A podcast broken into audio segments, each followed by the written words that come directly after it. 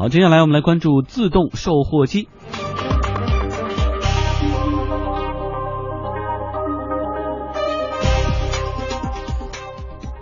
在机场、写字楼、地铁站等地方，我们的视野当中正在出现越来越多的自动售货机。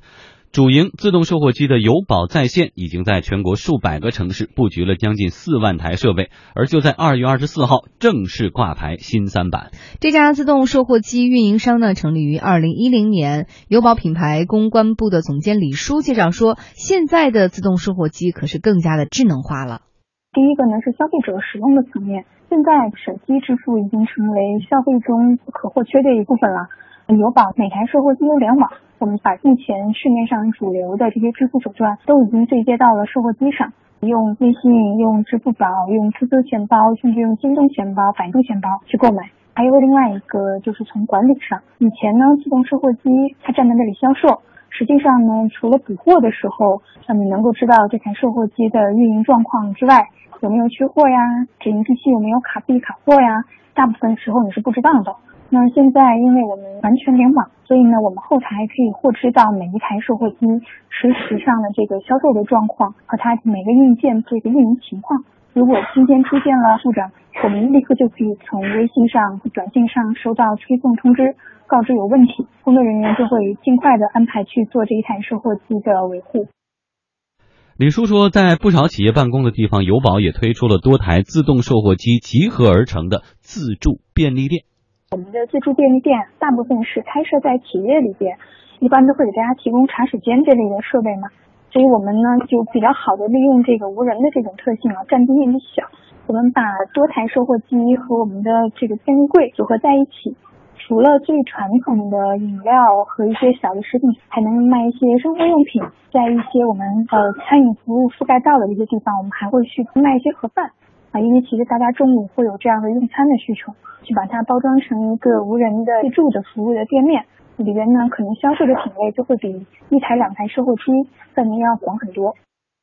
嗯，不过从业绩来看呢，公司二零一三年度、二零一四年度都出现了超过一亿的亏损，二零一五年的一到七月亏损是超过五千万。友宝品牌公关部的总监李叔表示说呢，因为他们公司现在还处于在一个前期的扩张期，所以市场开拓费用居高不下。那比起自动贩卖机的收入，广告收入表现还是很好的。目前呢，售货机倒是真的是不怎么挣钱的一个事儿啊，因为我们对有想要买售货机的人提供很多分期啊这类的一些政策，去帮助这个设备的普及。那其实友宝目前主要挣哪方面的钱呢？第一个是广告啊，现在我们在全国的总量比较大，特别就是像一些机场啊、地铁，我们现在总量大概四万台，每年为嗯快消品啊，还有一些互联网的这些服务去做广告。这是一方面，另外一个呢，像我们给一些这些支付方式啊，提供线下的推广和培育的渠道。比如今天我们正在和 QQ 钱包合作一份购的这个活动。呃，零售部分呢，友宝来做机器铺设和运营，那我们就会挣零售的这部分的差价。但是如果是客户来做经营运营的话，那我们有宝就提供的是供货的服务，同时呢，还有一些广告这类的附加的价值。你别看这家公司现在亏损啊，它背后的股东呢却大有来头。实际控制人王斌持有百分之二十八点七的股票，成为第一大股东。他曾经创立深圳网新科技有限公司，以约八点一七亿元人民币的价格卖给新浪。也曾经担任云峰基金合伙人。二零一一年投资创立淘米网。公司的第二大股东沈国军是银泰商业集团有限公司董事局主席，持股占比约为百分之十点九六。好，说到自助售货机的这种形式，可能在大家生活当中出现的越来越多，使用的频次也越来越高。哎，自助售货机，反正我现在还是挺经常买的。虽然它比在超市里肯定要贵上大概五毛钱左右一瓶饮料，但是不用排队啊。然后你给个五块钱、十块钱的纸币，然后一拍，咣当就下来一瓶水。而且现在自动售货机的这个产品线是越来越丰富了，对，其实有各种各样的产品，就是现在只要是标准化的产品，它都能够通过自动售货机来进行售卖。你看我最近总买的是那种鲜榨的橙子，就是它里边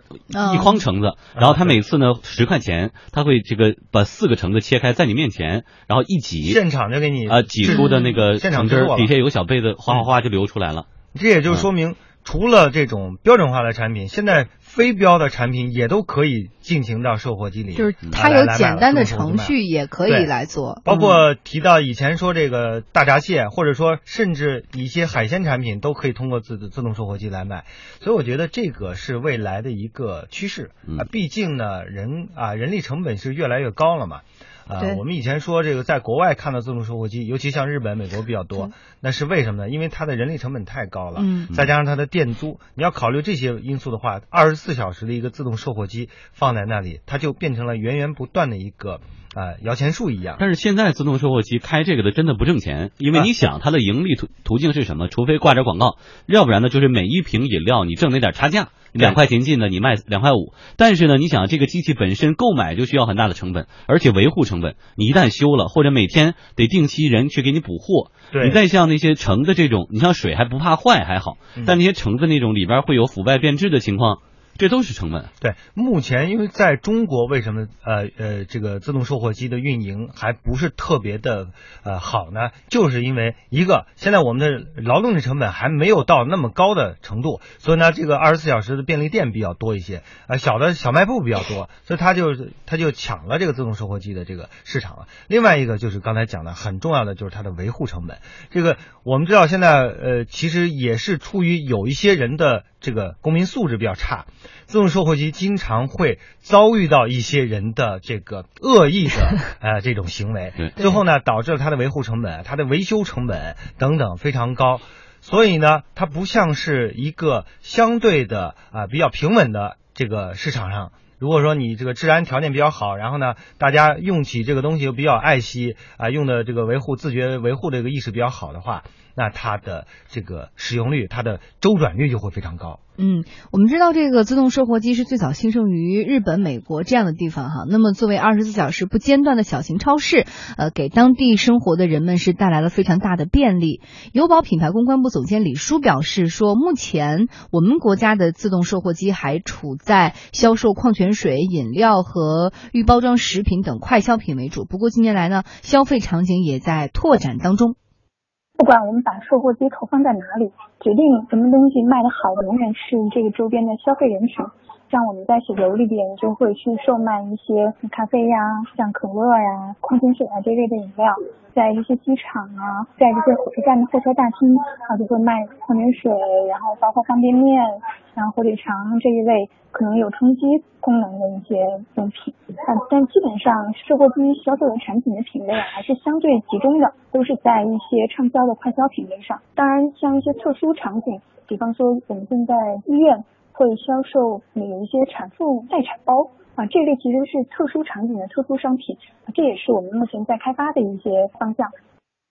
像之前上海成立的高端自动售货机产业园，自动售货机还在销售红酒，我们来听一听相关报道。近日，TKB SNG 自动售货产业园在上海国家会展中心举行揭幕仪式。与传统的自动售货机不同，这一批落户上海的自动售货机不仅出售饮料、零食，还为消费者提供文具、日用品，甚至是时尚用品和高端的瓶装酒。售货机内部的机器人手臂能够避免货物的碰撞冲击。产业园区的成立，将生产、物流、供货的产业链变成了扁平的一站式平台。目前呢，首批自动售货点在上海多个地方进行了布局。之后还将扩展到其他的城市。嗯，我们再把目光换到杭州哈，在杭州还出现过活螃蟹的自动售货机。刚刚我们的观察员立栋也提到了哈，运营者说，为了保证质量，螃蟹还会每天更换。这个里面的蟹呢，我们是每天晚上会替换的，里面是恒温的，它的温度是八到十度，湿度是百分之七十五，我们不会把它放过两天的，每天晚上。十点钟以后，我们必须要把这批蟹蟹剔出来，少放一部分，因为晚上毕竟买的人少。早晨七点钟再把它放一批进去。据移动的立动的预测，未来是不是很多东西都可以随着人工成本的提高，都可以自动售货？对，实际上它自动售货，就刚才讲的，最早的是标准化产品，现在呢，非标的产品也可以慢慢的是进去了，因为它从技术上解决这个问题了。呃，所以我觉得这个未来我们知道。中国的人力成本也在不断的飙升啊，中国的店铺店租的这个成本，还有一个自动售货机可以放在任何一个地方，就是说你不适合开店铺的地方，你要放一台自动售货机，它也可以进行一个呃自动的这个销售。有两平米就够了。对，呃，比如说我们在这个沙漠戈戈壁，它只要是有耐这个条件的这种自动售货机放在那儿，一定成为去这个路过的这些人的这个很好的一个呃作为一个销售对象。所以我觉得它的这个未来的前景一定是非常好的。而且我们知道现在，呃，刚才我们说了，这个自动售货机很多很大程度上会存在一个人为被破坏的这种情况。嗯啊、那是以前投币式的。那现在呢，通过手机支付，能够通过在线支付能够解决的问题了。只要在那儿呃一刷卡或者是扫个码一扫码，嗯然后呃商品就出来了。然后呢，你就不用过分的担心说里面那个钱或者怎么样怎么样，对它的机器的破坏的这种可能性也就减小了。就是支付场景的变化，在某种程度上也成为催生它将来给它更大的一个场景的一个一个条件了哈。